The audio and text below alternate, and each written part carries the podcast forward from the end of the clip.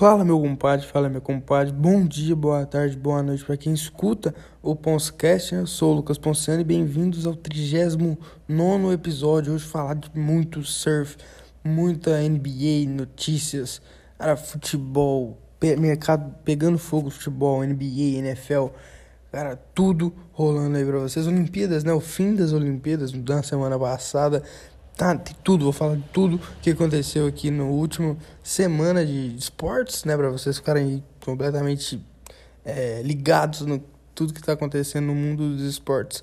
Então, eu vou tra trazer tudo aqui pra vocês. Espero que gostem né, e fiquem até o final.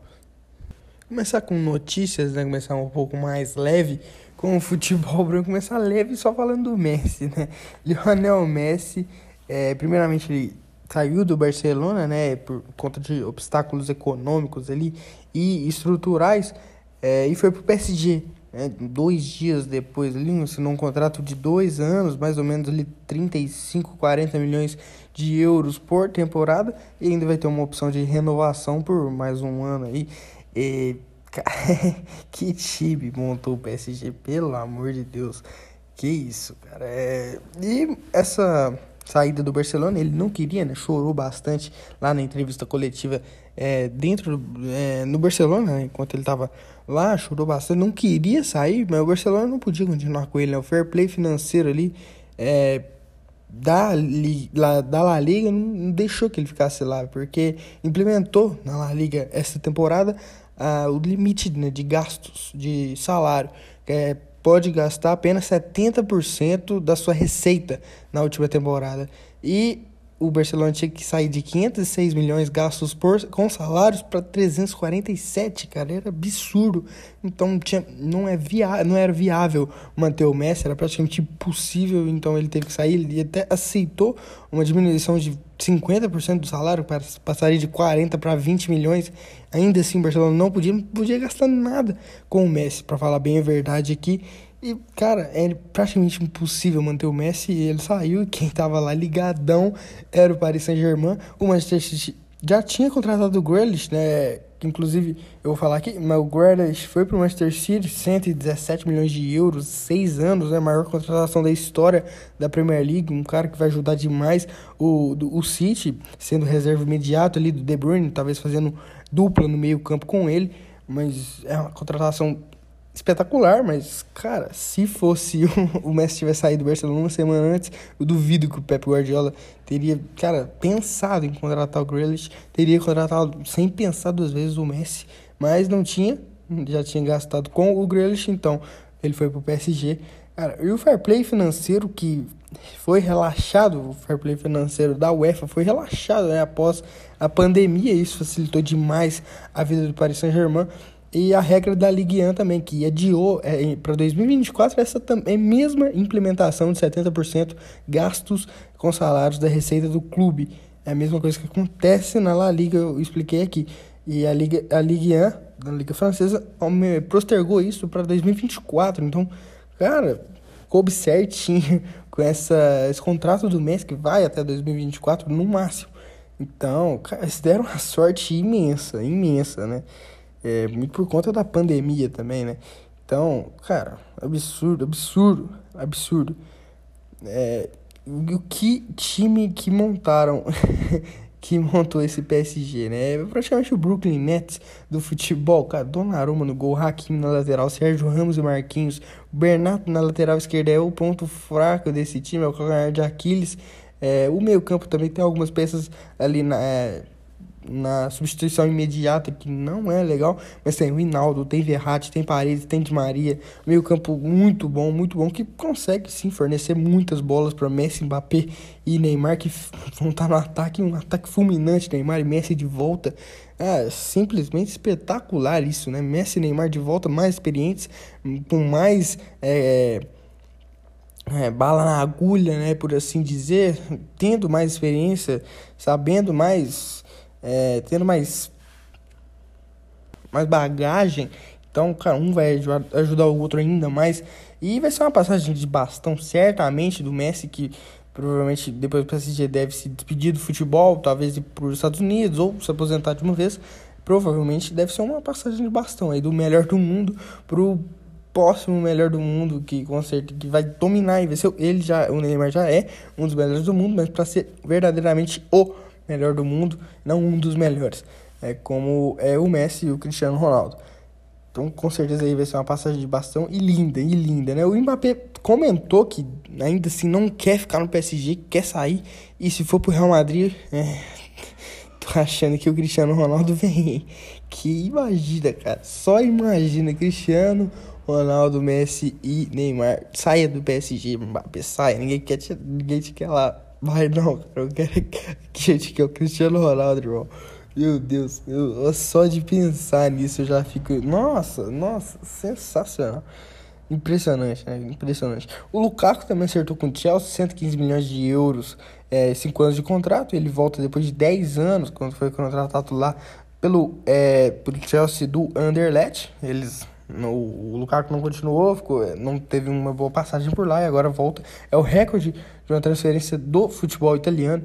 Então, baita contratação também, né? O Lukaku vai preencher ali um lugar vago que ficou na, na centroavância do Chelsea, vai resolver esse problema do dos Blues e o Tim Werner necessariamente não precisa ser reserva, né? Ele pode, ele é um cara que abre muito espaço, que ajuda demais os atacantes, então vai ajudar o Lukaku se for titular, mas se não for também, não tem problema nenhum. A Supercopa do UEFA, o Chelsea, inclusive empatou com o Vila Real por 1 a 1 no tempo normal e na prorrogação venceu nos pênaltis. O Kepa salvou esse time, né? O Chelsea não jogou o que sabe, jogou foi bem aquém do esperado, mas conseguiu a vitória, conseguiu o primeiro título da temporada que pode ajudar aí para pro, os próximos caminhos deles. É, na, na, Libertadores, jogo de ida das quartas de final. São Paulo 1 a 1 com o Palmeiras no Morumbi. É um resultado excelente para o Palmeiras que fez um gol fora de casa. O Flamengo venceu o Olímpia 4 a 1 em Assunção, resultado excelente, praticamente leva o Flamengo para para as semifinais, né? Praticamente garantido nas semifinais. É muito difícil eles perderem e é essa classificação. 4 a 1 jogaram um absurdo. O Atlético Mineiro venceu o River Plate 1 a 0 no, no Monumental de Nunes. É um resultado excelente pro Galo, né? mas aquela expulsão foi bem injusta do Nacho Fernandes, na minha opinião. Não achei nem nada para expulsão aquilo ali, foi uma solada normal de jogo. E foi um jogaço do Galo no segundo tempo, né? O Cuca sabe muito bem é, arrumar um time no intervalo. Ele é, ele é bom nessa, nessa estratégia. O Fluminense ainda não aconteceu o jogo do Fluminense e do Barcelona de Guayaquil, então não vou falar aqui, obviamente. Na NFL, é, tiveram duas renovações aí e um, uma, uma renovação e um, um uma confirmação é, de segmento no time. O Josh Allen renovou com o Buffalo Bills, né, o quarterback do, do, do, dos Bills, que foi um dos melhores quarterbacks da última temporada. Um, concorreu sim ao prêmio de MVP junto com Patrick Mahomes e com o Tom Brady. É, o Josh Allen teve uma evolução extraordinária nos últimos três anos, é, quando ele foi é, recrutado como novato. Primeira temporada, segunda temporada ele não foi tão bem, né? nessa terceira temporada ele arrebentou. Mostra que a gente tem que ter mais paciência sim com quarterbacks novatos e ele é a prova disso. É, assinou por 258 milhões e 6 anos de contrato, é um contrato sensacional. Não chega nem perto ao, ao número do, do Mahomes, que renovou ano passado 10 anos e 500 e poucos milhões de dólares. É um absurdo um contrato dele e não chega nem perto, ele ainda é o, jogador mais é, bem pago da NFL e acho que do mundo também, 50 milhões de dólares por ano não é para qualquer um, é, recebe muito bem, né? E o Allen que vai é, medir aí as renovações de Lamar Jackson e Baker Mayfield, né, do Cleveland Browns e do Baltimore Ravens, o Ravens com o Lamar e o Baker com os Browns. É, que ele pode medir aí a renovação desses dois que foram draftados na mesma, na mesma classe do Josh Allen. E dois que também jogaram absurdo nas últimas temporadas.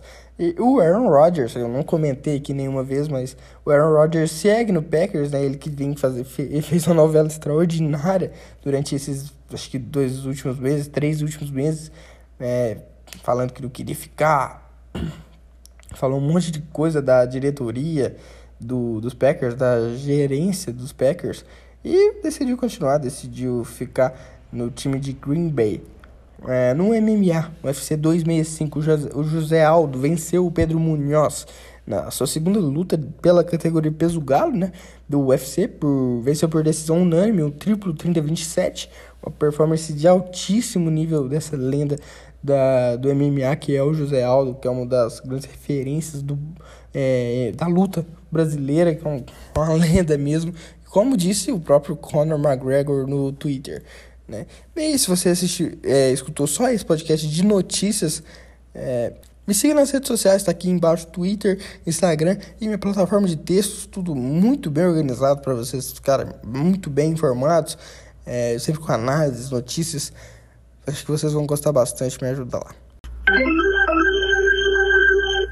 Falar sobre NBA agora, né? Um mercado frenético e sensacional que está acontecendo lá na Liga Norte-Americana de basquetebol, um frenético que estão os contratos lá, né? Primeiro foi definido, né? Foi anunciado que o salary cap dessa temporada vai ser de 112 milhões de dólares, 112,4 milhões de dólares e aumentou bem, né? Da última temporada e o limite de gastos, o limite mesmo, que é com impostos, com tudo, 136,6 milhões de dólares. Conversando com o New York Knicks, que fez uma uma grande, grande panelinha, panelinha não, uma grande carteirada né, nessa free agents, renovou com o Alec Burks, com o Gibson e com o Nerd Noel.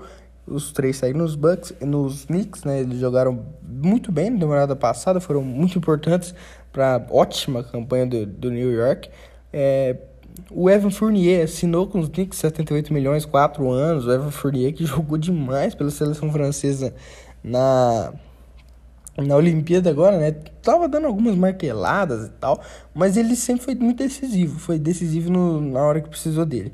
O Dark Rose segue nos Knicks, 43 milhões, 3 anos, né? Ele foi, não, ele foi absurdo na última temporada, foi extremamente importante, ele que é, já ganhou o prêmio de MVP em 2011 pelo Chicago Bulls, agora segue nos Knicks, foi essencial. Kemba Walker retorna aos Knicks e o Julius Randle renovou também 117 milhões para 4 anos.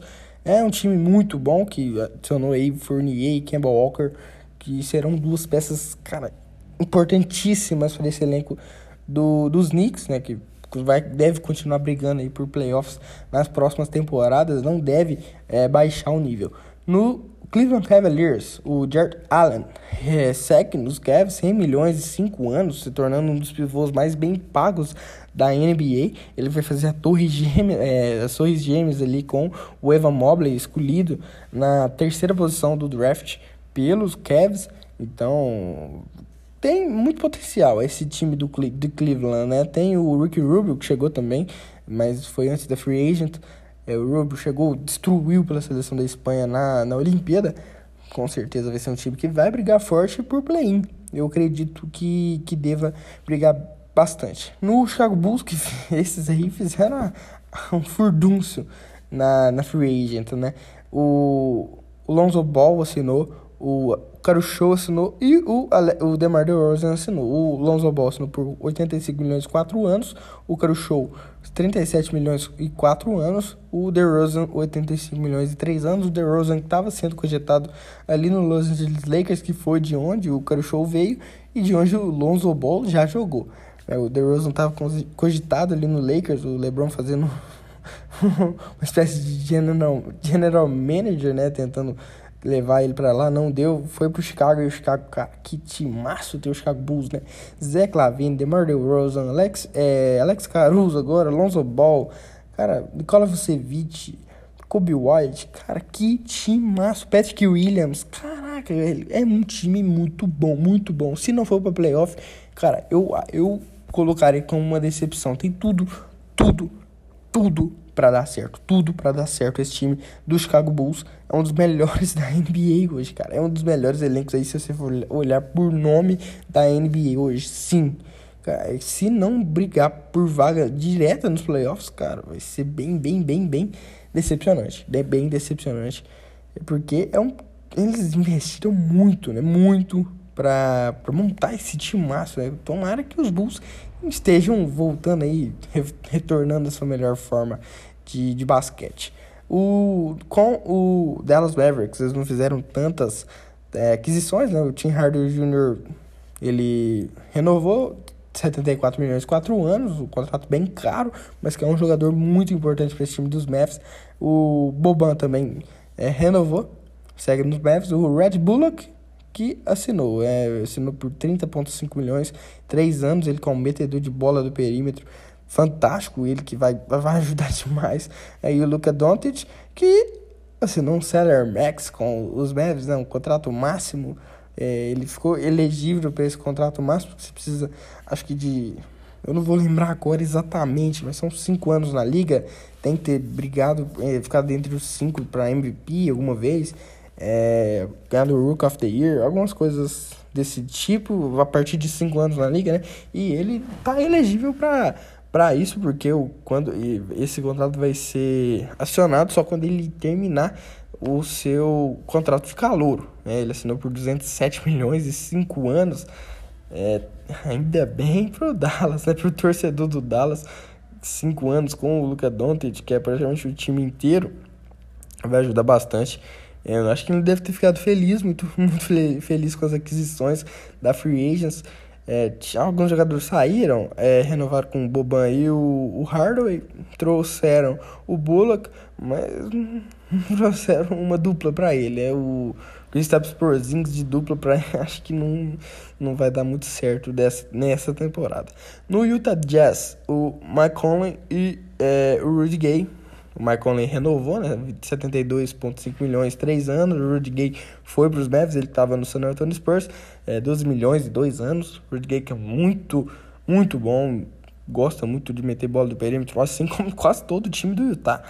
Tem tudo para seguir aí muito bem nessa temporada, assim como foram na temporada passada, que ficaram com a primeira posição do Oeste, né? No Miami Heat, esses aí tiveram uma free agents movimentadíssima.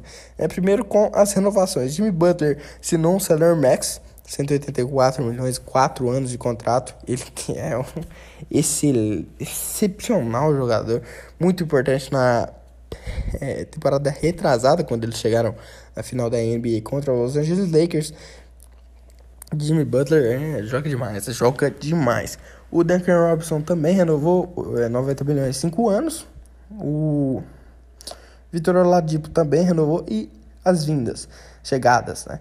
É, Kyle Lowry, 85 milhões em 3 anos, né? O Kyle Lowry estava sendo cogitado aí por inúmeras franquias da NBA. Foi pro, foi pra Miami, é um lugarzinho ali legal, né? legal para você jogar basquete. Foi pro, foi pro Miami e cara, vai ajudar demais. Vai ajudar demais esse time do Miami, porque tá excepcional, né? PJ Tucker também, 15 milhões, dois anos. O Markif Morris vai ser muito importante vindo do banco, porque é um, é um pifador, né? É um cav... oh, aquele cavalão, né? Que todo time precisa, todo time tem. É, o, o PJ Tucker, que, cara, PJ Tucker, um dos melhores defensores da última temporada, é, ganhou o título com o Milwaukee Bucks, sendo extremamente fundamental. Cara, defendia qualquer um que passava na frente dele, tava defendendo, tava mordendo. Defendeu o Kevin Durant, defendeu o Devin Booker. Defendeu todo mundo, né? E o que esse time do Miami vai ser forte essa temporada não tá escrito, não tá escrito. É, com o Phoenix Suns, é, vice-campeões da, vice-campeões da NBA. Chris Paul assinou renovação 120 milhões, 4 anos. Acho que eu não tenho nem palavras para descrever quem é Chris Paul. É simplesmente um dos maiores da história. E Cameron Payne também é, assinou a renovação, 19 milhões, 3 anos. Com os Lakers, é, agora é os Lakers. É, Trevor Ariza, Kent Birdsmore, Wayne Ellington, Dwight Howard, todos foram para o Lakers.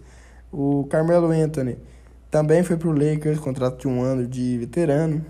Tanner Horton Tucker segue nos Lakers, assinou um contrato de 32 milhões, 3 anos. Ele teve uma temporada sensacional, mostrou o nível de calor que ele tem. É, o Kendrick Nunn também assinou com os Lakers 10 milhões e 2 anos de contrato. Kendrick Nunn, essa foi uma barganhaça, uma barganhaça.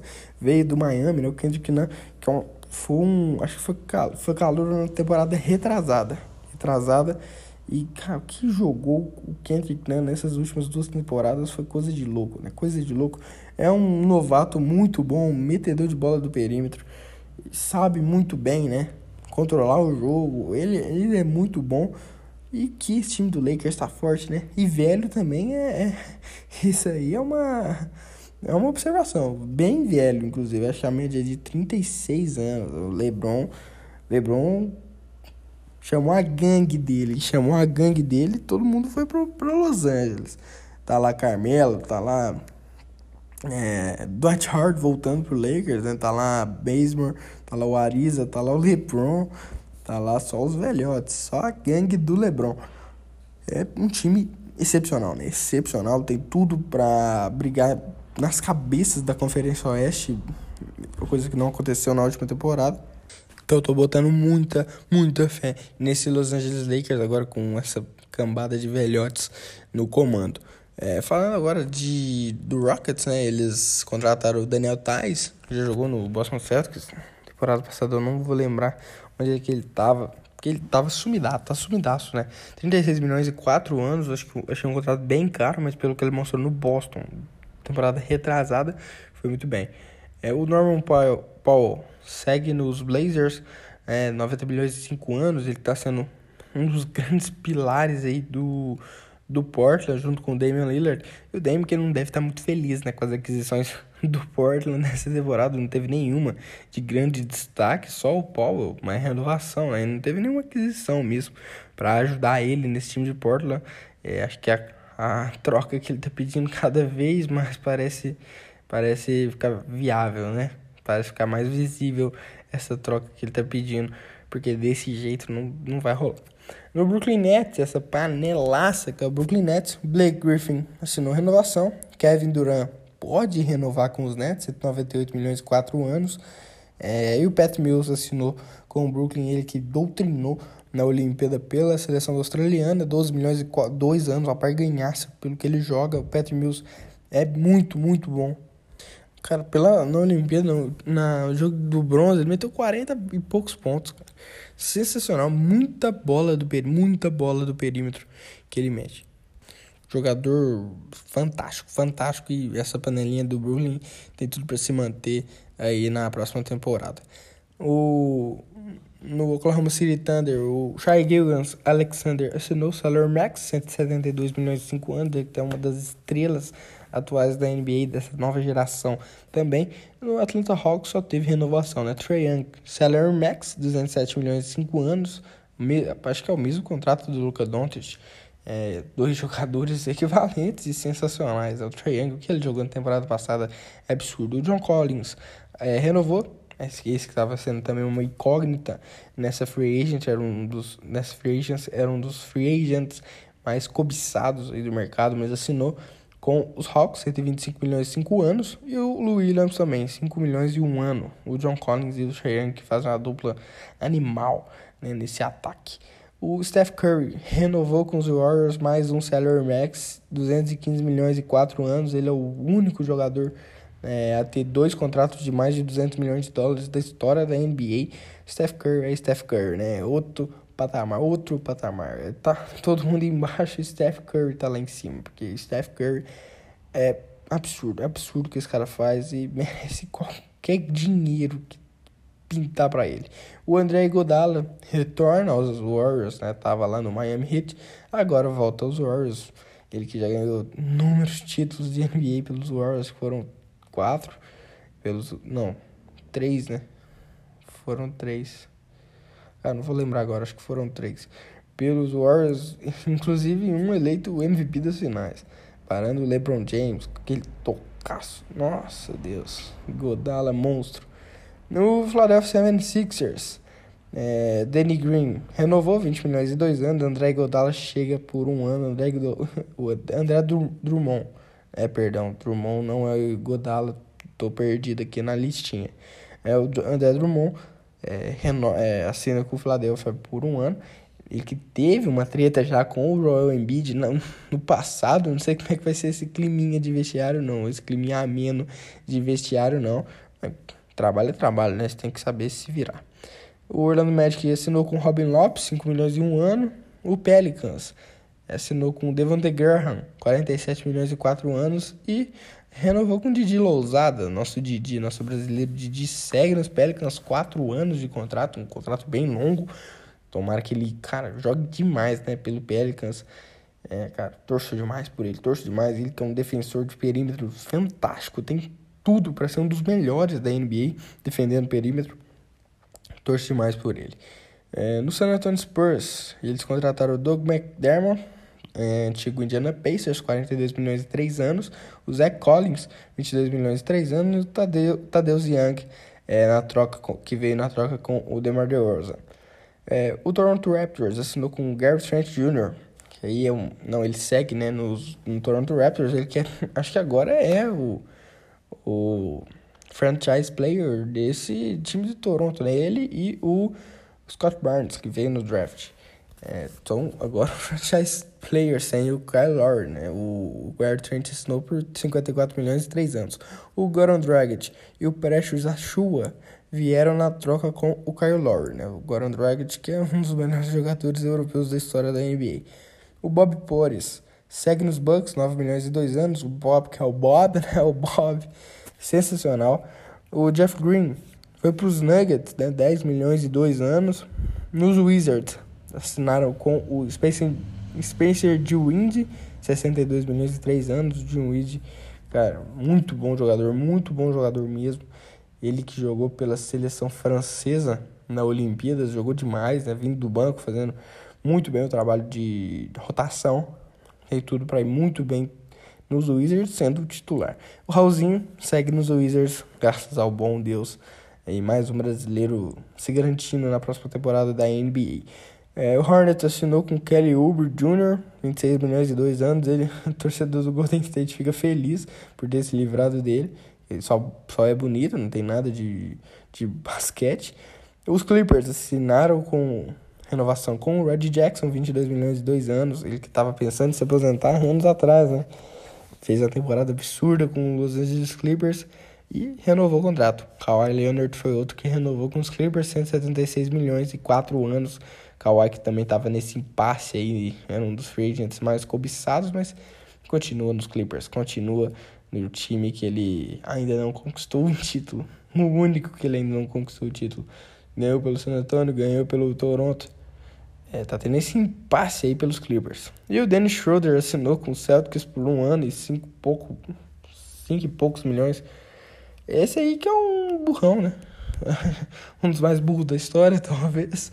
Que isso, cara. O cara, o cara recusou uma renovação com o Lakers antes da Free Agents por, cara, 84 milhões e 4 anos. 84 milhões e 4 anos, cara. E o cara recusa, brother. O cara recusa falando que vai testar o mercado, vai ver se vai ter um contratinho melhor pra ele. Vai ter um contratinho melhor pra você, David Schroeder. Me respeita, porra. Me respeita, irmão. Vai ter tanto contrato melhor pro David Schroeder. Puta merda. Aí, aí, aí é pra acabar o mundo, né, irmão? Assinou com Boston por 5 milhões, foi o único contrato que o cara consegue. Impressionante esse nível de imbecilidade da pessoa, né, verdade? Cara, Dennis Schroeder. Ou oh, Not Stonks, não, Not Stonks, porque. Nossa, que burro, cara. Ai, que capa, mano. Que capa. Esse cara é muito burro, mano. Muito burro. Depois desse momento aí do. De apreciar a burrice do Dennis Schroeder. É, você que escutou só esse podcast aqui de NBA, todas as minhas redes sociais aqui na descrição, Twitter, é, Instagram e minha plataforma de textos. É, me ajuda lá, segue lá em todas, acompanha. Tem tudo lá bacaninho pra vocês, da melhor qualidade. Valeu? Agora falar de Olimpíada, né? Olimpíada, esse torneio maravilhoso, né? que tem apenas 4 em 4 anos, que mas que fica nos nossos corações por tanto tempo, por tanto tempo, e a gente sente tanta saudade, que eu já tô com saudade, cara, cinco dias e já não tô suportando mais, não sei o que fazer da vida. Mas que jogos olímpicos foram esses, né? Que jogos, que jogos, meus amigos. Cara, recordes quebrados, né? Do Brasil, cara, 12 no quadro de medalhas. A gente nunca tinha alcançado esse, essa posição no ranking. É, a gente na Olimpíada do Rio 2016 conseguiu ficar em 13, já foi a melhor marca da, do Brasil. E agora a gente fica em 12, é um extraordinário. A gente que briga ali forte com a Nova Zelândia, com o Canadá. É, o Canadá foi em 11, a gente ainda não conseguiu bater eles para ser o segundo melhor país das Américas. É porque os Estados Unidos está em outro patamar. Mas aí a briga é pelo segundo lugar e o Canadá conseguiu mais uma vez. Mas a gente é bem perto, bem perto mesmo. E os Estados Unidos, que inclusive garantiram essa, essa liderança no quadro de medalhas na Bacia das Almas, né? 39 ouros contra 38 da China. Foi uma disputa intensa. A gente também quebrou o recorde de medalhas. 21 medalhas contra as 19 em Rio 2016. Infelizmente não batemos a de ouro, que foi 7 em 2016 e 7 esse ano também. É, mas mantemos o mesmo nível de ouros ali, tá espetacular, espetacular. É, acabou, né? Acabou. Infelizmente as Olimpíadas acabaram. Isso é uma triste realidade, porque tinha que ter Olimpíada todo dia, mas aí fica ruim, né? Fica ruim, fica escancara, fica, fica um pouco é, triste. Triste também, porque todo dia vê a mesma coisa aí. Fica meio sem graça. Ainda bem que tem esse. Esse essa, esse tempo aí, esse período sempre, que quando volta a gente é, volta com tudo, né? Volta com tudo, mas é tristeza, é uma tristeza, infelizmente. É igual, não é igual quando terminou a série, né? Fica meio sem nada, sem rumo, assim. É, é uma coisa maior, é bem maior, é bem maior. E o que a Bahia domina é brincadeira, né? A Bahia domina demais aí, o Brasil, nossa, a gente foi muito ajudado pelos atletas baianos. A água de lá deve ser diferente. Não é possível, cara. Não é possível. Cinco medalhas para eles. Sensacional. Sensacional. A água da Bahia deve ser diferenciada. Um foi Isaquias Queiroz. Vou falar agora canoagem sprint, canoagem velocidade. É, o Jack não, não se classificou né, para as quartas de final. Ele ficou só em quarto. É, ali 4 minutos e 24 segundos. Foi uma bateria muito dura do Jack. Nas quartas ele ficou fora. Ele foi sexto. Largou muito bem, mas decaiu bem depois o, o Jack não foi bem nas quartas de final. E o Zaquias foi, né? Zaquias se classificou primeiro lugar, 3 minutos e 59 segundos, amassou completamente o classificatório. É, na semifinal, arrebentou também primeiro, 4 minutos 05, ele se poupou bastante. E na final, primeiro, 4 minutos 04 segundos, ouro. Cara, que ouro espetacular do Isaquias, né? Ele que é um atleta, exímio atleta, um baita, um baita é, atleta. Cara, sensacional. Acho que todo mundo admira muito o Isaquias, né? Porque ele, ele é fenomenal, ele é fenomenal. Que vitória incontestável desse moleque, né? Sabe remar demais, ele rema um absurdo, é rema um absurdo. Ele doutrina, dá aulas de remada, dá aulas, dá aulas. É um gênio, ele é um gênio. O que ele fez na prova foi sensacional, foi administrando até ali o meio da, da, da prova. Depois, cara, largou. Faltando ali 300, 250 metros, ele, cara, ele larga, ele vai. E vai que vai, bota um barco na frente, bota dois barcos na frente, bota três barcos na frente e ganha. Com extrema tranquilidade, extrema tranquilidade, aniquilou o, o chinês, aqui chinês ali. Nossa, ele controla a prova, tranquilo, muito tranquilo. Prometeu o ouro e trouxe, né? Prometeu e trouxe. Dedicou ali o, o seu técnico, né? O Rus Morlan, que morreu por câncer, né? Nesse ciclo olímpico. Foi muito triste, foi um cara que... Cara, renovou a carreira do Isaquias. Foi de extrema importância. Infelizmente faleceu, mas com certeza estava ali é, presenciando essa prova do Isaquias, esse ouro espetacular do Isaquias Queiroz é, pelo Brasil, né? Uma lenda. O Isaquias é uma lenda do esporte brasileiro, né? Quatro medalhas já ele tem. Já se coloca como um dos grandes da história é, olímpica brasileira. Um dos maiores atletas do Brasil já. Quatro medalhas, duas prata e um bronze no Rio e um ouro em Tóquio. Entre um seleto, seleto grupo né, de quatro medalhistas olímpicos. Sensacional. É quatro vezes medalhista olímpicos. Que história desse cara também, né? Batalhou, lutou, superou. É, que conquista, né? Que conquista de ouro. Tá tudo determinado mesmo. O que ele vem, ele vem com muita ânsia de ganhar. ele entra na, na, na lagoa com muita ânsia, com muita vontade, né? com muita raiva de vencer. E isso dá certo. Um cara sensacional que esse cara rema. No vôlei feminino, felizmente, ali a Tandara, ela tinha sido reprovada no exame antidoping, né? Teve que voltar pro Brasil. É, não jogou mais as Olimpíadas, né? Isso aí foi depois das quartas de final. O exame foi, que foi feito há mais de três meses, né? Constatou que tinha ostarina no corpo dela, uma substância presente em anabolizantes, né, que aumenta massa muscular, força e performance. Isso que prejudicou demais a seleção brasileira. É, a seleção só seria punida se mais uma jogadora fosse pega com a mesma substância. Não aconteceu. A Dandara disse que ainda vai conseguir provar que a ostarina entrou no organismo por incidente, que acontece frequentemente nos esportes. É, em atletas de alto rendimento, assim, de esporte de alto rendimento, acontece isso. Então vai tentar provar e vamos ver o que, que vai dar, porque a gente não quer andar fora da, da seleção brasileira nem fora do seu próprio time. É, tomando que seja isso um mal entendido. Na semifinal, o Brasil pegou, pegar aqui, a Coreia do Sul 3-0, vitória extremamente tranquila das meninas para se garantirem na final. Era um jogo foi fantástico das meninas, né? Rosa Maria jogando muito é, com a responsa de, sub, de substituir a Tandara, né? Chamou a responsabilidade, doutrinou o jogo, cara. Jogou muita bola, muita bola. A Gabi a Fegaray atacando demais. Camila Bright defendendo um absurdo, sem sustos, sem sustos nenhum. 3-0, tranquilo. Na final, infelizmente não deu, 3 a 0 tomando dos Estados Unidos uma coça delas. A derrota claramente muito triste, né? Muito triste mesmo. Mas os Estados Unidos dominaram. Eles deram, não deram nem chance. Não deram nem chance para ninguém no torneio todo. O único jogo que eles perderam, eles não jogaram sério. Né? Elas não jogaram sério. Então, cara, ganharam de todo mundo e atropelaram todo mundo. Meio que não tinha como, não tinha como, né? Não tinha como. Elas são muito agressivas. Tem um saque mortal. Ela, o que ela, não, eu ficava impressionado o quanto elas eram dedicadas, elas pegavam todas as bolas, elas, elas não deixavam nenhuma passar. Elas iam atrás de todas as, todas as bolas, cara. Todas as bolas. Nenhuma passava fácil, não. Né? Uma raça absurda, né? Queriam de qualquer jeito essa medalha de ouro. A primeira delas, né, da história, então. Tem razão delas estarem tão focadas mesmo nisso. É, queriam muito. E a primeira é, eram muito favoritas, não tinham como vencer mesmo. Elas estavam absolutas demais o torneio todo.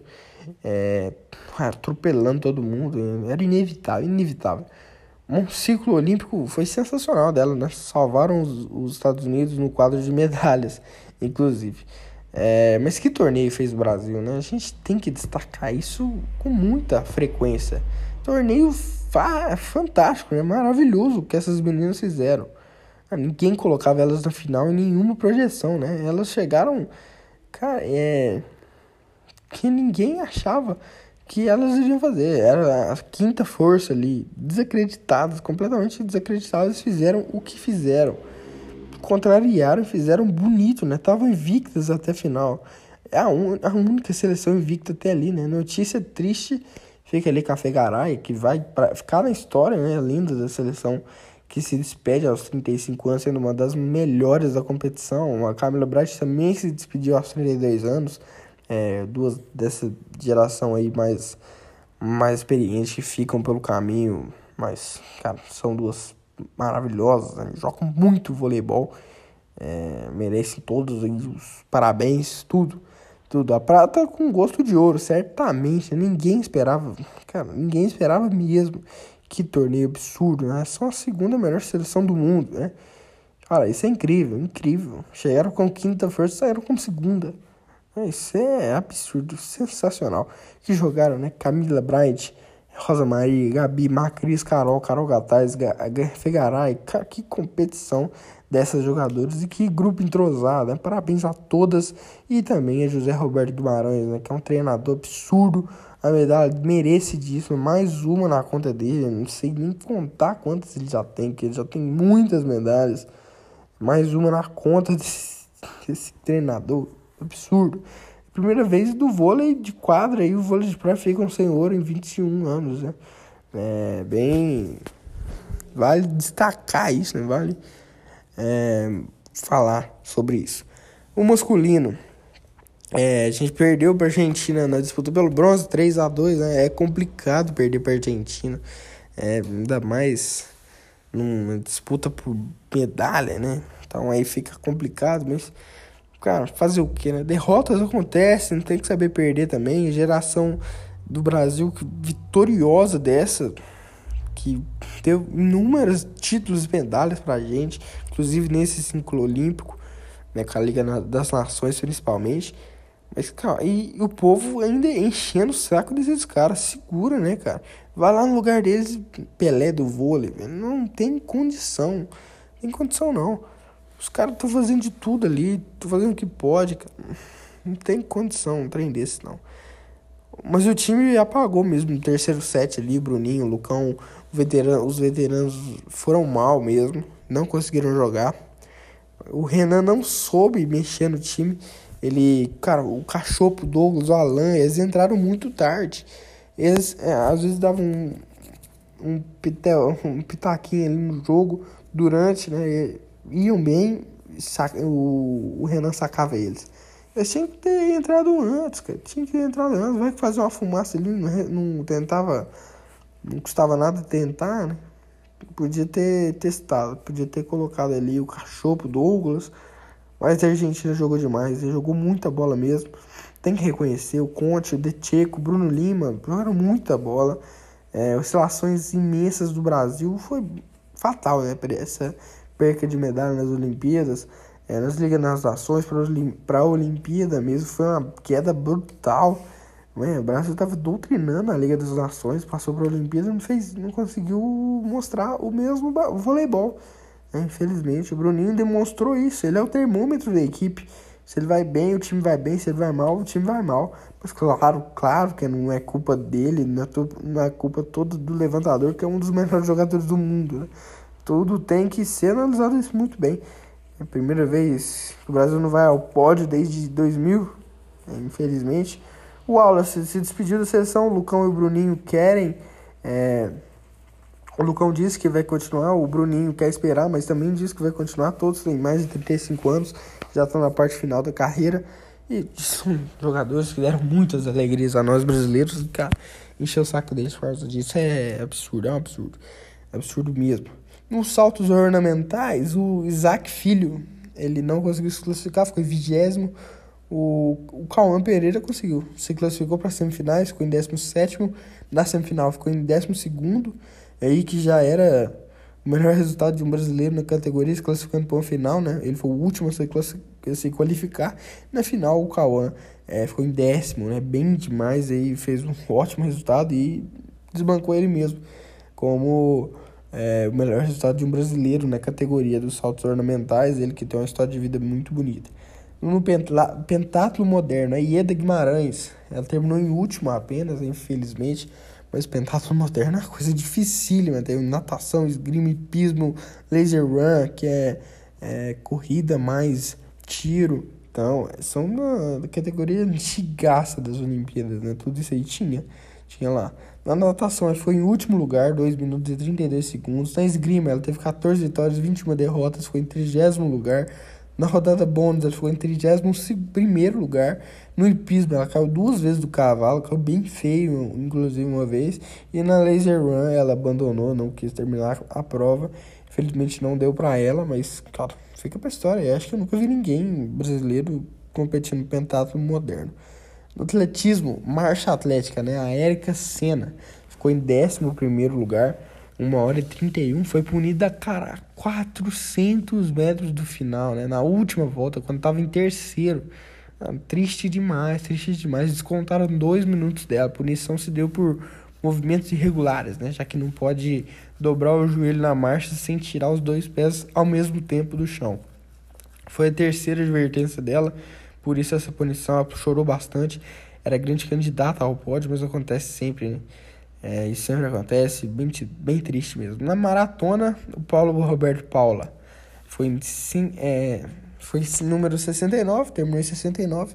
Bravo demais, né? 42 anos e quer estar tá em Paris 2024. E ele que é um vencedor, né, cara? Só de terminar uma prova dessa, 42 anos, é fora de série. É a maratona de, se não me engano, 42 quilômetros. Incrível. O Daniel Chaves desistiu e o Daniel do Nascimento também desistiu, mas ele que liderou boa parte da prova, é novo, sentiu bem, sentiu demais lá que é um lugar muito quente, mas tem muito futuro aí pela frente. No hipismo, salto por equipes, que tem o Marlon Zanotelli, Pedro Veniz e o Rodrigo Pessoa. Terminaram em oitavo no classificatório, 25 pontos, pontos de penalidades. O Rodrigo desistiu depois do classificatório, depois de cometer 22 pontos de pênalti. Disse que o cavalo não tinha condições de continuar. Na final, é, o time foi sexto, 29 pontos de penalidades eles tiveram, bem aquém do esperado. Mas, cara, só chegar na final já é muito bom. É, no Deixa eu olhar aqui agora qual que vai ser que eu vou falar. O basquete. O basquete no, no disputa pelo bronze. A Austrália venceu a Eslovênia 107 a 93. Luka Doncic, cara, só ele jogou pela Eslovênia, ele marcou 22 pontos, 8 rebotes, 7 assistências. Jogou sozinho. O Mike agora na Austrália, né? O Mike Stable 11 pontos. O Joe, Joe Ingles 16 pontos. O Lendal 14 pontos. Pat Mills, 43 pontos e 9 assistências. Cara, sensacional. Os torcedores dos Nets devem ter ficado felizes com essa atuação do novo reforço, né? Primeira medalha da história da Austrália. Conseguiram, esses jogadores conseguiram esse feito para os australianos que chegavam, sempre chegavam nas semifinais, mas nunca avançavam de fase. Finalmente é, não, nunca, sempre chegaram nas semifinais, nunca ganhavam uma medalha, finalmente conseguiram isso, e com o Perry Mills sendo o principal jogador do time, inclusive. É, na final, os Estados Unidos venceu a França 87 a 82. Eu vi uma vitória bem mais tranquila dos americanos do que estão falando por aí, né? Estão apontando por aí. Foi uma a vingança veio, né? Foi duro defender o Gobert, ele marcou 16 pontos e 8 rebotes, dominou o garrafão completamente. O Decolou, 12 pontos, 5 rebotes, 7 assistências. O Fournier, 16 pontos. Jogaram muito bem, cara. Jogaram muito bem. Cara, não dava pra parar. Kevin Durant, 29 pontos, 6 rebotes, 3 assistências. Que que é isso que o Kevin Durant jogou, cara? Kevin Durant doutrinou. O Jason Tatum, 19 pontos, 7 rebotes. O Holiday, 11 pontos, 5 rebotes. O Damian Lillard, tava em modo Dame Time, 11 pontos arrebentaram, arrebentaram. Né? Franceses desperdiçaram muitas bolas. Né? Isso foi muito fatal.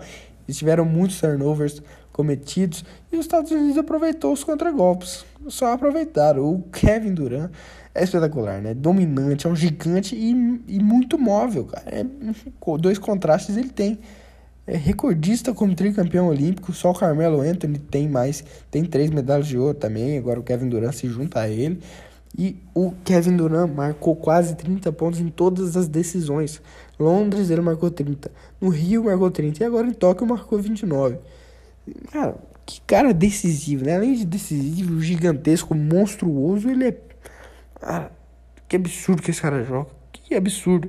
Era um título bem esperado dos Estados Unidos e deram o troco na França, que venceram eles no primeiro jogo da fase de grupos. Mas mostraram para os franceses que faz de grupos é fase de grupos e quando importa eles não deixam nada passar. É. Mas quanto dá dó, né, nesses casos? O Rudy Gobert, Luca Doncic, Perry Mills, eles carregam as seleções inteiras nas costas e tem que ver os Estados Unidos sem tanta emoção é conquistar o ouro. Né? Só imagina se fossem eles, né? O Gobert, o Doncic, o Mills, ganhando uma medalha de ouro esses caras iam infartar, cara, de tanta felicidade. Ia infartar eu também. Absurdo, absurdo, cara. Mas, parabéns, os Estados Unidos venceram mais uma. Perdem desde 2004. Aí é foda. Na ginástica rítmica, o Brasil foi eliminado logo da primeira rodada, 12 lugar, 73 mil pontos. É, nas duas tentativas, foi bem mal mesmo, bem mal. É, falar agora do boxe, né? O boxe que deu muitas alegrias pra gente, categoria de luta que mais deu medalhas pra gente em Tóquio. Hum, falar das finais, né? Primeiro do peso médio até 75 quilos. Herbert Conceição, né? Nocauteou o Kisniak da Ucrânia no terceiro round. que lutaça foi essa? Que lutaça foi essa? E eu, cara, eu fiquei em choque, eu fiquei em choque, igual esse ucraniano deve ter ficado. Ficou em choque esse moleque. Ficou em choque.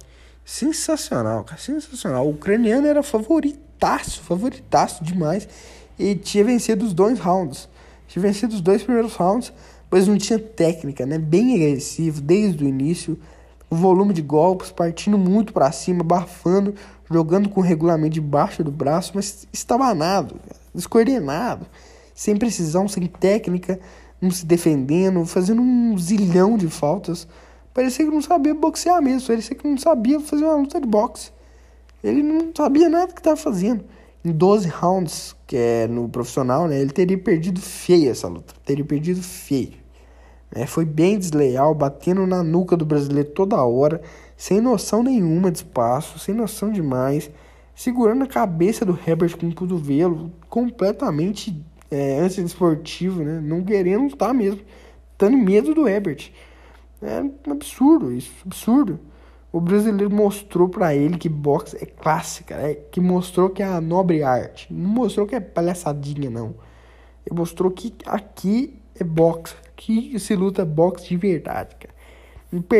Esse ucraniano perdia 62 lutas. E o Herbert azucrinou esse cara, rebentou esse cara. Herbert, nossa, tava mais preciso, tava mais contundente, chegou para fechar a luta no terceiro assalto, né? chegou e já entrou no terceiro, terceiro round brutal, agressivaço, agressivaço, querendo, porque ele sabia que a única coisa que era possível para ele ganhar seria com um nocaute. Isso sem aconteceu, né, cara? Abaixou a guarda, encaixou uma direita, depois um cruzado de esquerda no queixo, cara. Um queixo espetacular espetacular. O europeu foi pra lona na hora, na hora, ficou grog, fim de papo e ouro. O juiz acertou demais nessa aí, abriu contagem, o cara não é, levantou. Lembrando que no boxe profissional é, a contagem é maior, no boxe olímpico eles é, são mais rígidos, mas o juiz não fez certinho ali. Ouro pra gente, um nocaute maravilhoso, brutal, né? Brutal. Aquele com violência, aquele que é pra pegar mesmo, aquele que é pra matar, pra arrebentar, né? Foi o quarto nocaute em 150 lutas nesses Jogos Olímpicos, né? É bem, bem, bem estranho né, isso que aconteceu, porque o cara é de 4 em 150 é muito pouco nocaute. Aí o cara mete isso na final. Espetacular, espetacular. O cara absurdo é o que fez o Herbert. Né? Extraordinário. O melhor estilo rock balboa, né? O melhor estilo rock balboa Balboa, o cara que começa a luta apanhando muito, apanhando muito, com às vezes o outro cara sendo até desleal, sendo vilão, sendo sujo. E aí no final, no finalzinho, na bacia das almas, ele consegue um nocaute igualzinho ao Rock Balboa. É, consegue um nocaute, vence a luta, e entra pra história, né? A torcida fica eufórica. É o herói vencendo o vilão. Né? Assim como acontece com o Rock Balboa, aconteceu com o Herbert. Cara, eu achei na hora ali, eu achei a comparação excelente. Eu pensei na minha hora, pensei na hora que eu tava vendo a luta. Cara, Rock Balboa, Rock Balboa. Idêntico, idêntico. Esse moleque merece demais. O Herbert é foda. Os caras é grande, mas nós é ruim, né? Igual falou Bruno Fratos é, cabe perfeitamente mais uma vez. Os caras é grande, mas nós é ruim, irmão. Nós é ruim, brasileiro é ruim, brasileiro é mal. Respeita, a gente pode ser pequeno, pode ser gordinho, pode ser o que, que você quiser, nós é ruim. Isso que ganha, isso sim que ganha. Que frase, né? Emocionante essa luta. Ele não era favorito em nenhuma luta do torneio. Ele venceu. E apenas Robson Conceição, em 2016, tinha conquistado esse feito aí de uma medalha de ouro olímpica pro boxe brasileiro. E o Herbert Conceição fez isso. Cara, absurdo. Absurdo. É. Agora peso leve, né? Até 60 quilos, da Bia Ferreira. Perdeu 5 a 0 para Harrington na final, a irlandesa Harrington, né? Era o dia da, da irlandesa, né? Não tinha jeito. Acordou com o cu virado pra lua mesmo. Não tem outra palavra para falar. Um desempenho muito inesperado. Ela foi muito bem, muito bem. Tudo que ela dava, tudo que ela tentava dava certo, né? Mas decisão unânime não dá, não dá. Na minha opinião, não dá. Foi uma luta extremamente equilibrada. As duas conectando muitos golpes é, lutando muito bem uma com a outra, se defendendo bem. Achei a vitória da Hamilton é, plausível. É, achei que foi a vitória dela mesmo. Ela encaixou muitos golpes a partir do segundo round ali, mas 5 a 0 para mim não dá, não dá, não dá. A Bia foi agressiva, potente, encaixou muitos golpes, começou muito bem a luta, mas não era o dia dela. Recebeu muitos, muitos no, é, golpes também não tem que pedir desculpa, não. É. No final ele é pedir desculpa, mas não tem que fazer isso. A Bia foi uma guerreira, fez um baita torneio. A prata já é excepcional, o melhor resultado do Brasil no boxe feminino disparado. É medalha e é, cara, medalha é medalha, né? É prata, sensacional. A Bia merece demais, trabalhou muito por isso, mas perder a luta do título mesmo com uma medalha é bem complicado, deixa uma tristeza ali, mesmo você ganhando uma medalha olímpica. É, dá uma tristeza, mas, cara, medalha é medalha. Futebol, agora o último assunto. Final, Brasil venceu a Espanha 2 a 1 né? Nossa, mais um ouro pro Brasil. Três ouros no mesmo dia, né? O do Isaquias, o do Herbert e da Seleção Brasileira de Futebol. Defesa do Brasil jogou muito, jogou demais. O Matheus Cunha também, o Arana, o Malcom. É, cara, esse tem estrela, né? Tem estrela. O Malcom tem muita estrela, muita estrela. O Anthony também jogou demais. O Dani Alves, papa títulos, né? O que foi o primeiro tempo do Brasil, né? Muito bem. O segundo tempo foi da Espanha. Aproveitaram as substituições. O Jardim não trocava ninguém, né? Ninguém parava. Mas fez isso no, no tempo esse, na prorrogação, e o Malcom brilhou. Ah, espetáculo que fez o Malcom. Um golaço. Que vitória e que conquista. No aperto, na emoção. Mas a parada é que a gente teve o jogo na mão, né? Todo na mão. Faltou matar. Né? Somos bicampeões olímpicos, isso que importa. Respeita a Espanha aqui. É a maior camisa da história do futebol. Tem pra ninguém, tem pra ninguém, irmão. Tem pra ninguém. Como é bom torcer pra uma seleção brasileira, né? Conquistar um título. Muito bom isso. E depois de uma final de Copa América perdida para a Argentina no Maracanã, jogadores cons conseguiram se recuperar muito bem. Parabéns e que espetáculo, né? Para cima dos caras, vamos para cima. Mas foi uma vergonha, né? Eles terem tirado o agasalho da pique ali na hora do pódio. Né? Mas fazer o que, né? O que vale é o ouro. Cara, mas foi uma vergonha. Não foi uma vergonha, né? Porque o Daniel falou que isso partiu de decisões de pessoas maiores que os jogadores ali, então deve ter sido mandado, né, pela CBF. Porque tem treta com o COB, Comitê Olímpico Brasileiro. Eles têm treta sim. Não, não tá, tá nada é, ofuscado. Tá na cara mesmo. Qualquer um sabe disso. O COB tem é, treta sim com a CBF. Com certeza a CBF fez isso para implicar, para irritar o Kobe e para promover a Nike, né? Porque é a Nike que patrocina a seleção brasileira de futebol, mas quem patrocina o time Brasil, que é quem foi para as Olimpíadas, é a PIC. E, cara, a PIC é uma marca pequena, não tinha nem por que fazer isso. A Nike não, não rivaliza com a PIC. A PIC ali tava ali é, para fazer propaganda para ela, para eles. Os jogadores tinham que respeitar isso tá na regra, tinha que respeitar. A PIC vai entrar é, com um processo contra a seleção brasileira, contra a CBF, né, na verdade. E tem, tomara que ganhe, tomara que ganhe mesmo. Que, cara, é sacanagem isso. A pessoa paga por, por aquilo para colocar a marca ali na, na hora do pódio, que é a hora mais importante. O cara não coloca o agasalho, deixa na cintura. Cara, isso é um absurdo completo, um absurdo. Então, isso é um absurdo. O cara paga para fazer um negócio e o cara não faz. Não, tá certíssimo de entrar em contato com a CBF. E, cara, isso é inaceitável, inaceitável. Inaceitável. Qualquer, uma, qualquer pessoa de um neurônio entende, que entende de negócio sabe que isso é um absurdo que, que eles fizeram. Não é qualquer coisinha, não. Não é que o Bruno Fratos ele xingou, né? Falou que os jogadores não têm é, eu esqueci a palavra agora, eu posso ser injusto até, mas não vou falar então. Mas o Bruno Fratos criticou os jogadores por isso e os, um monte de gente nos comentários. Ah, não, chora porque não ficou com ouro, é, ficou só com bronze. Gente, pelo amor de Deus, vocês não têm um pingo de noção na cabeça, vocês não. Isso é um absurdo o que esses caras fizeram. Pode não ter partido deles, obviamente, eles claramente obedeceram a regra de um superior tem que obedecer mesmo, porque, cara, Copa do Mundo é ano que vem. Os caras têm que dar bem com a CBF ali pra é, garantir a vaguinha. Mas isso foi um absurdo. Isso é inaceitável.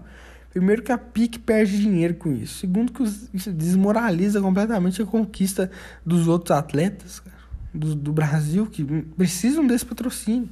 Precisam desse patrocínio da PIC, dessa ajuda da PIC. A, a seleção brasileira não precisa. Tem a Nike, tem um monte de patrocinador por trás, Guaraná, é, Itaú, tem muitos patrocinadores mesmo, mas, cara, os outros atletas não. Tem que respeitar esses caras, cara, que estão trabalhando isso, estão batalhando por isso. Os caras fazem uma sacanagem dessa.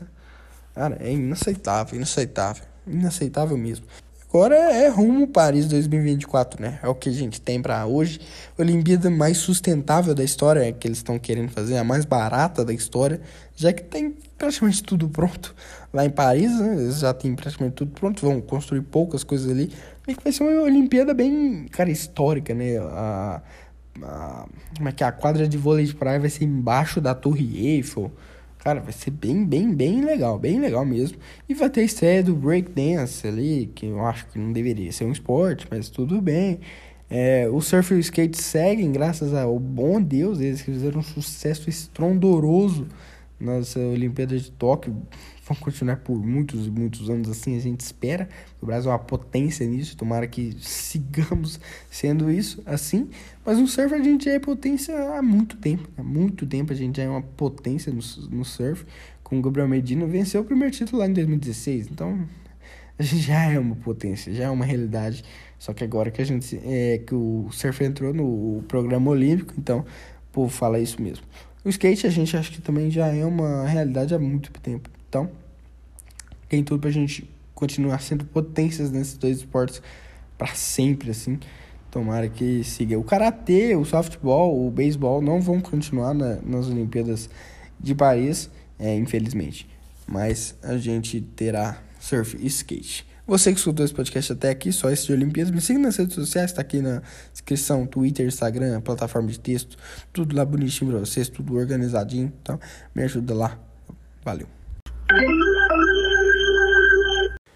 Falar de surf agora, né? Surf agora que é um esporte olímpico, mas que já é um esporte consolidado há muito tempo, muito tempo mesmo. O Brasil sempre amou surf, tem muita gente que surfa, né? surfa no Brasil, então é, já é um esporte consolidado há muito tempo e agora é um esporte olímpico, então a gente tem que dar ainda mais valor.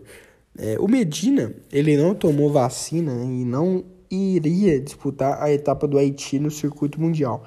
E a do México acabaria em cinco, cinco dias ali antes, mas não vai acabar. E não daria para fazer a quarentena de 10 dias. Né?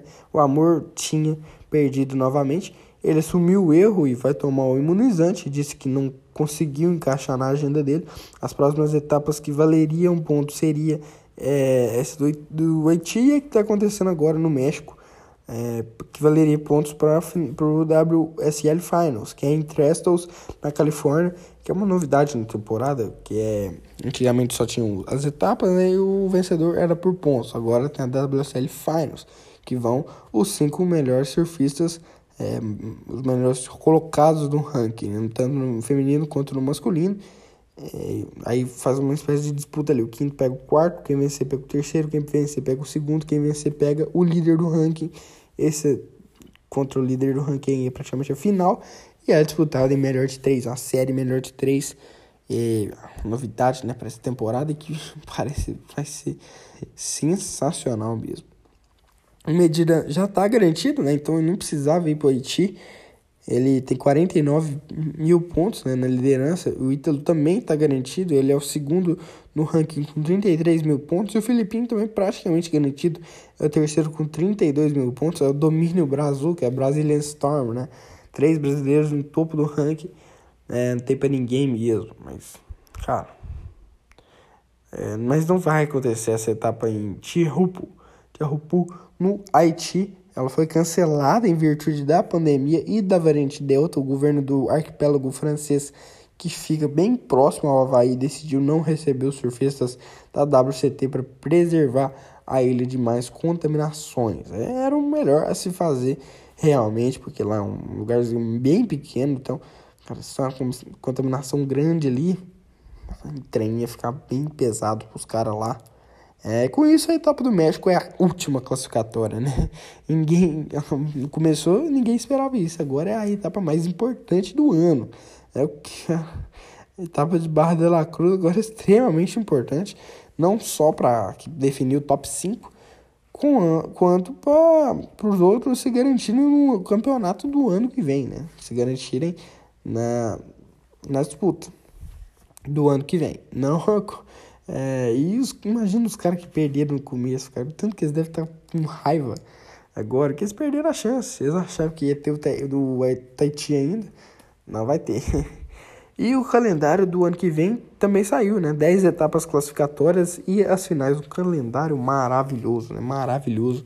É, e tomara que a gente não tenha problema nenhum com Covid, com nada de pandemia, porque né, se esse campeonato for completo, vai ser sensacional. Vai ser sensacional. Começa com Pipeline de Sunset lá no Havaí, depois vai para Portugal, depois a Gold Coast e Margaret River na Austrália, né? Gold Coast que é na costa leste, Margaret River que é na costa oeste. Aí vem o corte no meio da temporada, né? Passaram de 36 homens para 24 e de 18 mulheres para 12 mulheres, né? Todos vão pro, quem ficou pelo caminho vão para o Challenger buscar suas vagas para 2023, campeonato de 2023. Depois retorna em G-Land com é, na Indonésia, depois vai para Trestles, é, aí não tem a, a piscina, né? não tem o surf na piscina, que é a, o Surf Ranch, não vai ter. Aí depois vem Saquarema, no Brasil, lá no Rio de Janeiro. Depois Jeffreys Bay, na África do Sul. E por último, Tahiti, Tiahupu. É, e a WSL Finals não tem local definido, que vem depois de, do Tahiti novamente. É, ainda não tem local definido, cara, pode ser em Surf Ranch, pode ser em um monte de lugar diferente. É, vai ser sensacional. Que temporada que vai ser a do ano que vem. Falando agora da, de Barra de la Cruz, lá em Oaxaca, no México, a sétima etapa, é, etapa da WSL e a última classificatória. Uma etapa que aconteceu apenas uma vez no circuito mundial, né? em 2006, quando as sensacionais e malucas que o Wendy Irons ganhou, um, que foi um torneio fantástico, né? mas não é mais assim. Tem um Suel programado, pra, tinha um Suel, não sei se tem ou tinha, mas tá tendo, deve estar tá tendo, né? um Suel programado para a região e pode ser que tudo seja decidido ainda nesse final de semana. Vai ser tudo nessa sexta-feira, eu acho, semifinais e finais. Se as ondas estiverem boas, se não tiver, se tiver meio flit ali, é, sem onda, então acho que vai passar para sábado e vai adiar, não sei. Mas é, depende muito disso, né, das ondas. Talvez seja muito legal, muito legal no surf. É, Pode ser que seja definido tudo nesse final de semana ou com, pode ser que não. É, acho muito difícil que não seja. É, mas tá bem frenético, né? Toda hora tem uma bateria acontecendo, até duas de uma vez, pela parte da manhã e fim da tarde no horário de lá. As ondas estão muito boas, tá bem bacana o mar nesses momentos. Fora isso, deixou bem a desejar alguns dias, menos nesse último agora, na quinta-feira, foi muito bom. Fora isso, deixou a desejar, né? Bateria do Gabriel na terceira fase, ele surfou quatro ondas, cara, em 46 minutos de bateria. É, um absurdo, né? Lembrando que se você é cabeça de chave e não vence a bateria, fica com um caminho bem complicado até a final. O Ito e o Gabriel não conseguiram vencer é, as suas baterias no classificatório e não conseguiram um caminho fácil. Perderam nas quartas de final. É, começando com o primeiro round, né? Dois primeiros da bateria avançarem, avançavam, avançaram. E o último foi para repescagem. A bateria 1, Kelly Slater passou, Colo Randino também. O Cano Igarashi foi para repescagem. O Kelly Slater, que é o cara maior da história desse esporte. É o Colo Randino, que é um grande surfista também. E o Cano Igarashi, ao gosto do Gabriel Medina nas, nas Olimpíadas. Bateria 2, o Griffin Colapinto e o Luca Messinas foram para foram para a próxima fase, para 32, 16 avos. O Jadson André foi para repescagem. Bateria 3, 3 o Morgan Sirbilit e o Rio Waida foram passaram. O David Silva ficou pelo caminho, foi, foi para repescagem. Bateria 4, Felipe Toledo e o Jeremy Flores passaram. O Johnny Corso ficou. Bateria 5, Matheus Erd e o Islo Ferreira passaram. O, Bre o Preterson Cris, Cris Santo ficou pelo caminho. Na bateria 6, o Jack Robinson e o Gabriel Medina passaram. O Diego Cadena ficou. Bateria 8, o Michael Wright e o Warren Wright, que são irmãos, passaram. O Iago Dora não passou. Que assim que foi uma das grandes surpresas, né? O Iago Dora não ter passado logo na, logo na primeira rodada. Foi para repescagem. Mas, cara, ele não ter passado uma, uma bateria com o Mike Wright, Wright, Wright e o Wright, cara, não tem condição. O, o Iago é nono do ranking mundial, né? Foi, deu uma decepcionada nesse torneio. Na bateria 8, o Caio Belli e o Frederico Moraes passaram, o Alex Ribeiro ficou. Bateria 11, o Ethan Win, Will, Will, Will, e o Michael Burres passaram, o Adriano de Souza, nosso mineirinho, ficou. Bateria 12, o Miguel Pupo e o Wade Carmichael passaram, o sétimo Muniz ficou.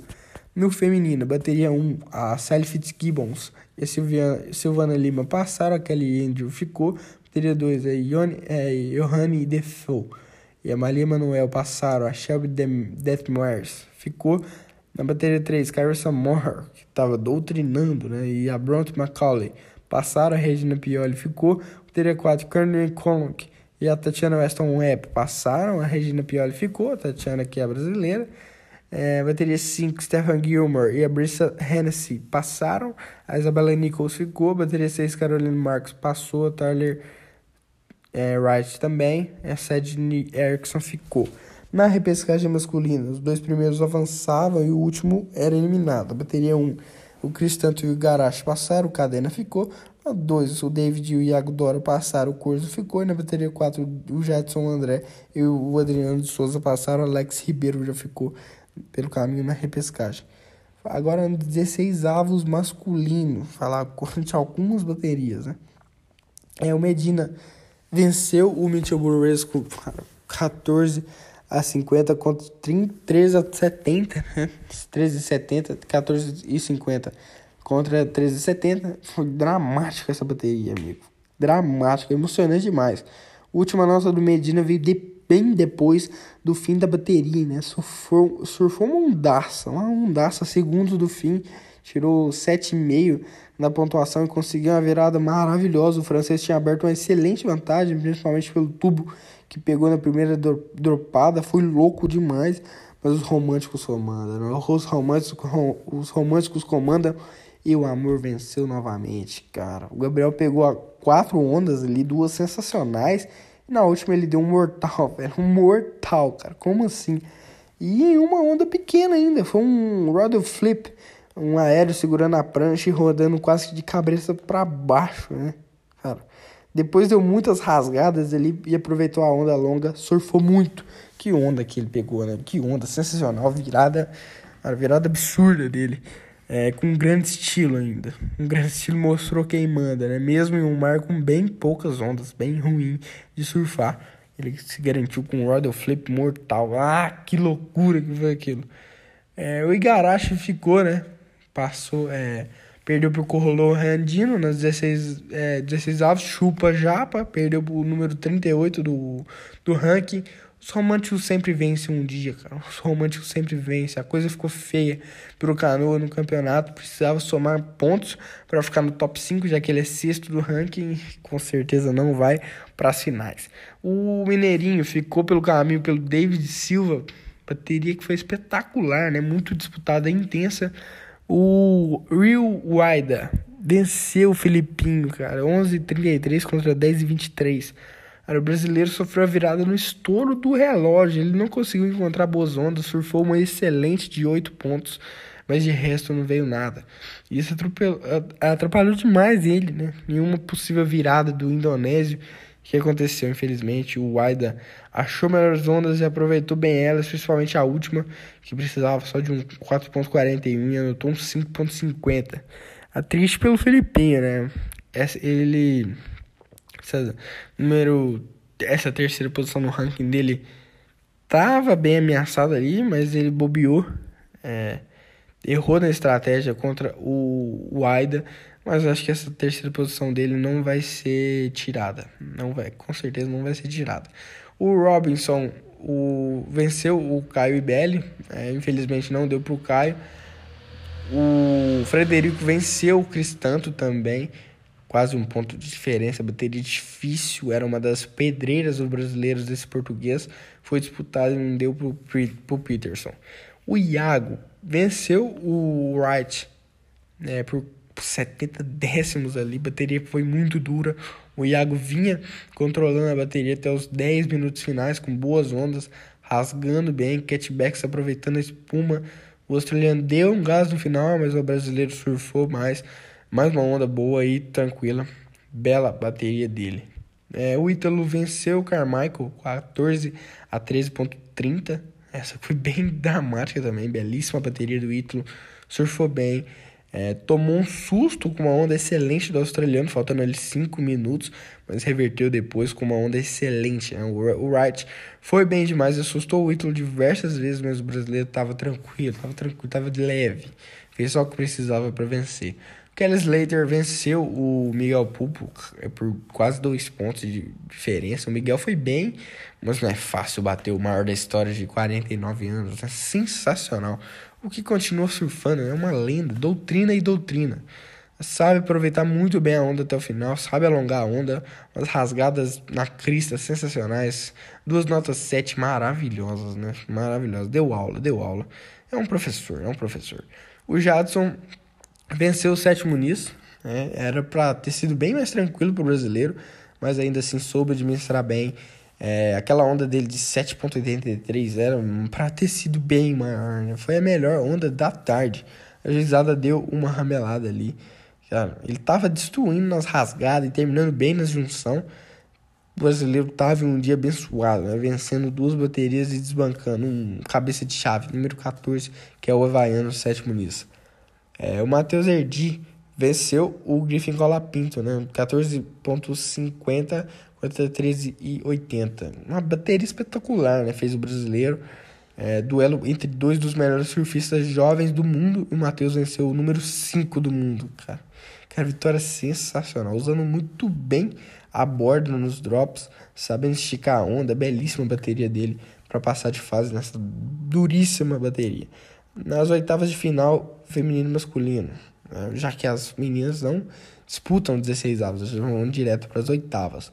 As ondas já estavam bem melhores, né? o mar estava perfeito, cara. É, foi na quinta-feira, eles aproveitavam para as oitavas e as quartas de uma vez, porque a, o mar estava espetacular. A Carissa Moore venceu a Silvana Lima 16.37 contra 15.33. A bateria espetacular quase 18 ondas surfadas pelas duas. É, foi a bateria com melhores ondas do dia.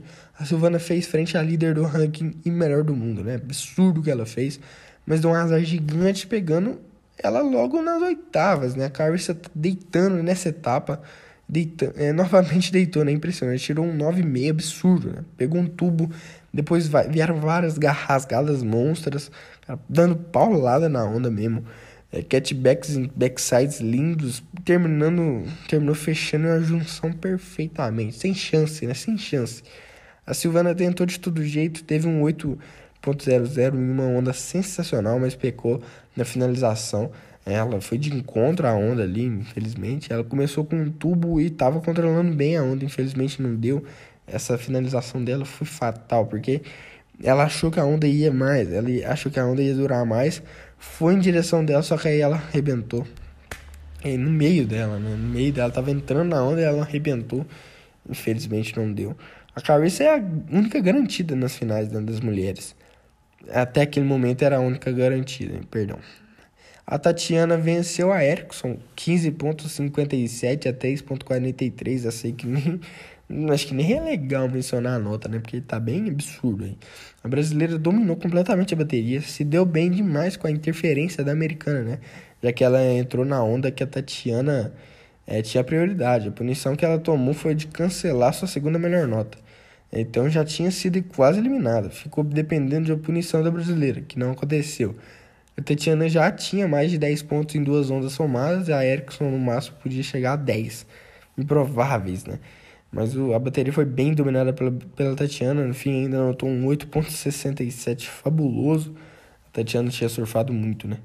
Aí o Medina venceu o Ethan Ewing, 16,60 a 13,20. Foi bem dura a bateria dele. É, mas ele venceu, conseguiu a vitória. O Gabriel mostrou por que era o, é o líder do ranking. Um dos melhores do mundo, de novo, né? E que cara sensacional. Um fenômeno, um fenômeno. Logo na primeira dropada, meteu um 6.17, né? sensacional. Só não foi mais alto por ter ficado deitado na prancha, tentando ficar de pé por uns 10 segundos. Mas, cara, foi espetacular. Ele conseguiu ficar de pé ainda, né? Sensacional. É, dropou bem demais, umas marteladas na crista da onda, catback seguros, é, fechando a onda com classe, absurdo. Almeçou o melhor estilo de intensidade alta, né? Tomou um susto do australiano, que vinha surfando no altíssimo nível desde quarta-feira. mas logo virou a bateria e manteve para se garantir nas quartas de final.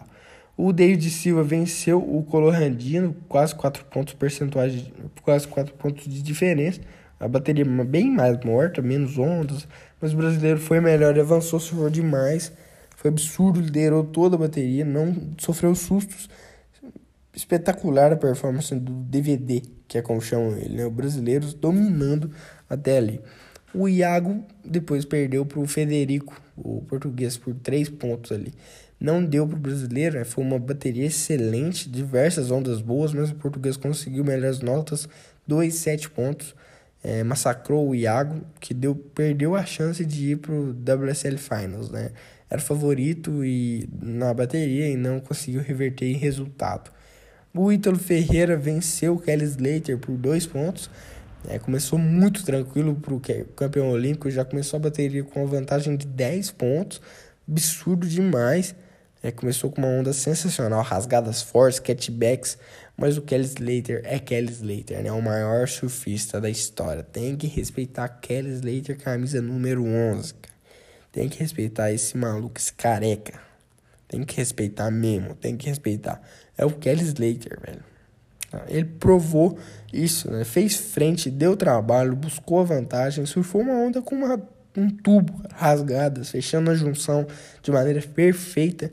Que onda foi aquela? 49 anos fazendo aquilo. Eu achei que os juízes erraram na nota, sinceramente, deram apenas 6.07. Mas, cara, quem sou eu, né? O Ítalo eu achei bem maior, bem maior a nota. Tinha que aumentar aí. Mas o Ítalo fechou no fim com mais uma onda absurda. Anotou mais um 7 e avançou. Sensacional. Esse cara surfa demais. Comandou a bateria. O Matheus Erdi venceu o Jadson por 4 pontos ali também. O Matheus é um absurdo, né, cara? Ele, ele surfa demais e doutrina. É excepcional esse cara, velho. Se colocando como um dos grandes surfistas da nova geração, né? Brilha muito, tenta sempre aéreos ousados, rasgadas violentas e fecha na junção lindamente. Surfa muito, demais, demais, demais. É fantástico. Eu amo ver ele cair na água, sinceramente. Surfa muito. Cara, é um prazer ver esse cara. Porque ele, ele surfa brincando, ele surfa de boa, surfa na tranquilidade. É ousado, dominou o Jadson, né? não deu chances. Um 8-17, um 5-17 mortais. Primeira onda dele foi espetacular, né? foi fantástica. Nas quartas de final feminino e masculino, a Tatiana perdeu para Stefan Gilmore é, 15 a 7 na pontuação. Né? Não foi a bateria da brasileira, não estava encontrando suas ondas, estava dando tudo de errado para ela e tudo certo para Gilmore que tava surfando leve, com fluidez, tranquilo, é a maior da história, né? Um 8,33 e um 7,17 inacreditáveis. Aí ficou difícil demais pra Tati, azar demais na chave, infelizmente não teve como, não era a bateria dela, mas ela se garantiu na WSL Finals, pelo menos, vamos ter brasileira lá. É, já que a Silvana não vai. É, o Medina venceu, é, perdeu pro David por 15, 34 a 13, 14 foi uma bateria maravilhosa de dois brasileiros. Né? David surfou demais, deu show, brilhou muito, conseguiu as melhores notas da vida dele para garantir a vaga nas semifinais, pela primeira vez na carreira, inclusive. É sensacional. As ondas vinham certeiras para ele, surfava com facilidade, tiveram umas quebradas dele sensacionais. Aquele 8,67 dele foi coisa de maluco, né? Destruiu, bateu o número 1 um do mundo, Gabriel. Medina. O Gabriel foi muito bem também, né? Mas as ondas que chegavam para ele estavam difíceis demais de surfar, mais complicadas. Ele tentou de tudo, mas não deu. Aquela última onda para tentar virar no finalzinho foi extraordinária, né? Pior que o Gabriel deixa tudo pro finalzinho, percebendo isso. É, mas se ele tivesse dado certo, se tivesse dado certo aquela manobra, ah, era para ter entrado pra história, né? Começou com os seus tradicionais pauladas nas rasgadas, né? Sapataria aberta, quase se ferrou na espuma, conseguiu contornar com emoção, quase caiu, voltou agressivo na parte limpa da onda e terminou com um aéreo que se fosse completado seria absurdo, né? Mas não deu, é, já tá garantido no finals, então tá tranquilo, mas o DVD tá nas semis. É, e na última com o brasileiro, o Matheus venceu o Ítalo Ferreira. 16,54 a 15,43, né? Bom demais ver o Matheus Erdi surfar, cara. Impressionante o que esse cara faz, cara. E vindo como convidado, né? Ele não foi por ranking, é, é o WSL que convidou ele para ir aí não tá sendo um convidado muito interessante, não. Nossa, mas é bom demais esse cara surfar, né? É muito ousado, não tá nem aí pra nada, não tá nem ligando contra quem tá competindo. Só entra na água, cai dentro da água e faz seu trabalho. Não importa contra quem, tá ligado? Ele surfa demais, venceu o Ítalo de maneira sensacional, novamente com seus aéreos, ousadia, chutes na rabeta da prancha, nota 7,27 ou 9,27 para ele. Cara, que absurdo, essa 9 dele foi fantástica, um aéreo no finalzinho para virar a bateria e vencer o campeão olímpico. Cara. Ele precisava de 8,67, anotou 9,27, irmão. 9,27 para bater o campeão olímpico. Cara, que absurdo esse é, catarinense faz, velho. Sensacional. Sem palavras por, que ele fez, cara. E como ele termina o drop absurdo também, espetáculo, né? Foi um, na junção. Foi uma bateria absurda, uma das espetaculares, uma das melhores baterias do dia, frenético. O Ítalo foi bem demais também, já somou um 15 no início e ficou controlando a bateria muito bem, na verdade, não cometeu erros, mas tinha um cara com sangue nos olhos do outro lado, querendo de qualquer maneira a vitória para se garantir num challengerzinho ano que vem e, e, acho que garantiu mesmo depois dessa doutrinação completa. Aquele aéreo dele foi, foi maluco. Aqueles reverses dele, cara, nossa, é muito legal ver esse cara surfar, porque ele é muito ousado, tem muita manobra nova toda hora. Ele é muito bom, cara, muito bom.